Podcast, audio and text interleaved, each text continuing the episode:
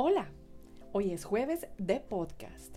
Te invito a tomarte una taza de café y a ponerte al día con nosotros con las noticias más importantes en materia tributaria, legal y aduanera de esta semana. Estos son nuestros titulares. Escucha atento. Concepto general en materia de impuestos sobre la renta a cargo de personas naturales con motivo de la Ley 2277 de 2022. Modificación de la resolución por la cual se establece el grupo de obligados a suministrar información tributaria a la DIAN. Modificación del instructivo del formulario número 260 de la DIAN. Habilitación del prevalidador reporte de conciliación fiscal, formulario 2516. ¿Cuáles son los requisitos de validez de las cuentas de cobro enviadas electrónicamente? Para que proceda a deducción por pago laboral se requiere retención en la fuente. Puede emitirse títulos accionarios por valor intrínseco en la transformación de sociedades limitadas en sociedades por acciones simplificadas. ¿Pueden constituirse criptoactivos como aporte al capital de una sociedad? ¿Puede la Superintendencia de Sociedades imponerle sanciones a los representantes legales de las entidades vigiladas? Se presentó proyecto de resolución del 12 de abril de 2023, el cual busca modificar parcialmente la resolución 0480 de 2020 y se actualiza el anexo 1. NINSIT abrió convocatoria para que accedan a mercados internacionales las MIPIMES se emite circular externa ICA número 1 de 2023. Comencemos. Concepto general en materia de impuestos sobre la renta a cargo de personas naturales con motivo de la Ley 2277 de 2022 la DIAN emitió aclaraciones sobre el alcance de algunas de las modificaciones introducidas por la reforma tributaria aprobada en 2022 respecto del impuesto sobre la renta a cargo de personas naturales. Se destacan, entre otros aspectos, las precisiones acerca del tratamiento de los ingresos en especie introducida por medio de la adición del artículo 29-1 al Estatuto Tributario, así como acerca de los cambios adoptados en cuanto a las deducciones por dependientes contempladas en el artículo 336 del Estatuto Tributario. Modificación de la resolución por la cual se establece el grupo de obligados a suministrar información tributaria a la DIAN el monto a reportar por acciones, aportes o derechos sociales poseídos por socios, accionistas, comuneros, asociados y o cooperadores en entidades privadas obligadas a presentar información, corresponde al valor nominal de la respectiva inversión, no al valor de mercado. Esto conforme a la modificación que efectuó la DIAN respecto de algunas disposiciones de la resolución 000124 del 28 de octubre de 2021, por medio de la cual también se corrigieron errores en las referencias normativas de algunos numerales del artículo 25 de este reglamento. Modificación del instructivo del formulario número 260 de la DIAN. La DIAN publicó la resolución por medio de la cual se modificó el instructivo del formulario Declaración Anual Consolidada para el cumplimiento de las obligaciones a cargo de los contribuyentes del impuesto unificado bajo el régimen simple de tributación simple. Con ello, se inactivó el diligenciamiento de las casillas 167 a 171 de la sección Relación Patrimonio Bruto en el exterior, debido a que los contribuyentes del simple que posean activos en el exterior deberán diligenciar la información correspondiente por medio del formulario 160. Habilitación del prevalidador reporte de conciliación fiscal, formulario 2516.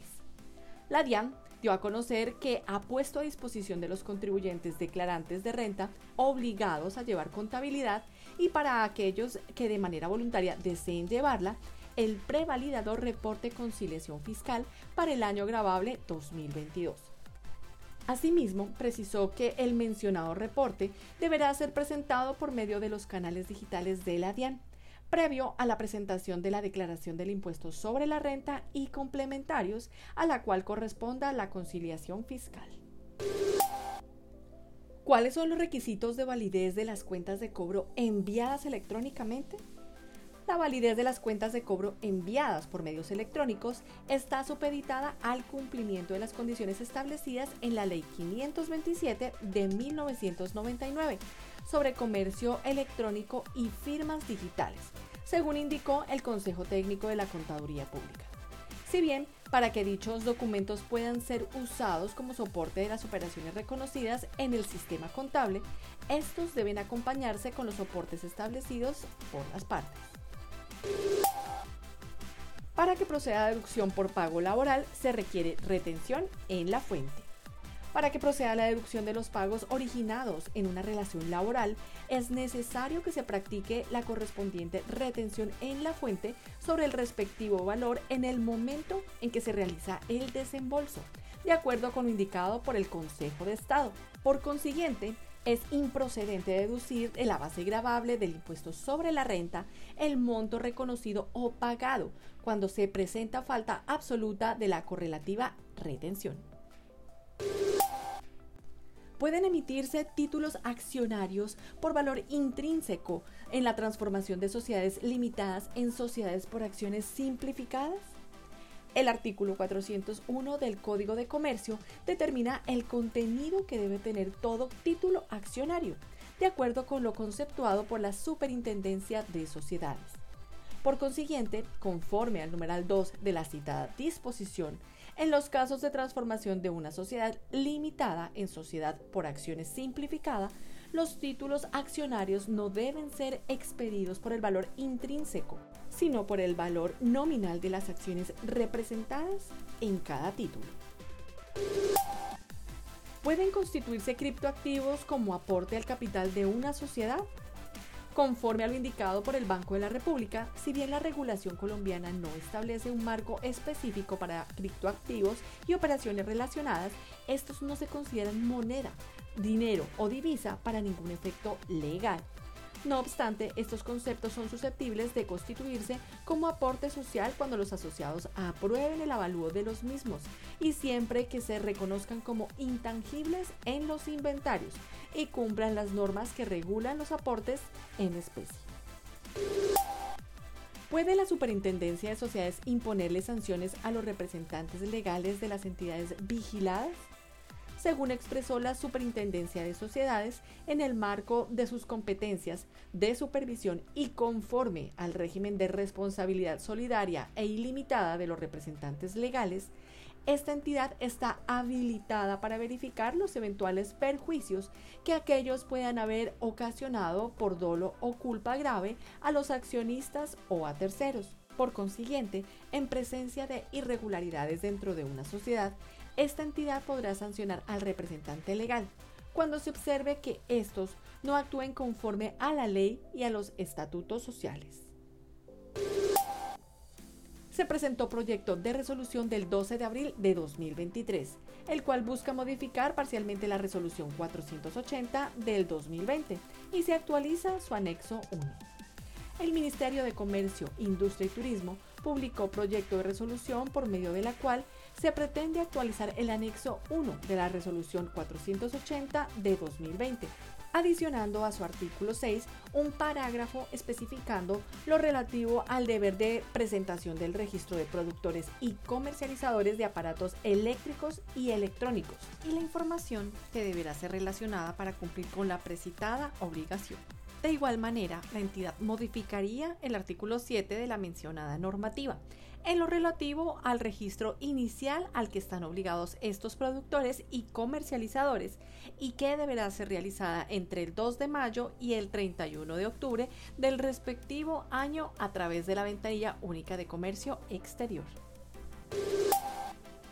MinSit abrió convocatoria para que accedan a mercados internacionales las MIPIMES el Ministerio de Comercio, Industria y Turismo, a través de Colombia Productiva y con recursos del Banco Interamericano de Desarrollo BID, abrió la convocatoria del proyecto Productividad para la Internacionalización, que tiene como objetivo mejorar los procesos y servicios de las micro, pequeñas y medianas empresas de servicios basados en conocimiento, de manera que puedan responder a los requisitos necesarios para acceder a los mercados internacionales. Dentro de los sectores de servicios basados en conocimientos que pueden participar en la convocatoria se encuentran software y apps, BPO, publicidad y mercadeo audiovisual, artes escénicas y música, animación digital, videojuegos, servicios editoriales y gráficos, diseños arquitectónicos y de ingeniería, educación y salud, telemedicina. Se emite circular externa ICA número 1 de 2023. El Ministerio de Agricultura y Desarrollo Rural y el Instituto Colombiano Agropecuario emiten la circular externa ICA número 1 de 2023 por el cual se emiten medidas de control técnico y fitosanitario establecidos por el ICA para la importación de insumos agrícolas, con el fin de disminuir los tiempos empleados únicamente en la revisión de los conceptos de insumos para importación y se habilita el procedimiento de revisión y aprobación por medio del mecanismo de verificación directamente en la ventanilla única de comercio exterior, BUSE el cual empezó funcionamiento el 15 de marzo de 2023. Hasta aquí nuestro boletín informativo. Para saber más sobre esta y otras noticias, los invitamos a visitar nuestra página web www.grantorton.com.co en la sección Boletines o búsquenos en su plataforma favorita. Nos encuentra como Al Día con GT o escanea nuestro código QR para que puedas acceder directamente a todos nuestros podcasts y conocer sobre nuestros próximos eventos. Recuerda, al día con GT te acompañan a donde tú vayas. Hasta la próxima. Los boletines generados por Gantor son solamente informativos y no configuran asesoría de ningún tipo de manera que no nos hacemos responsables por la interpretación o por el uso que se haga de estos. Las noticias publicadas pueden estar sujetas a cambios.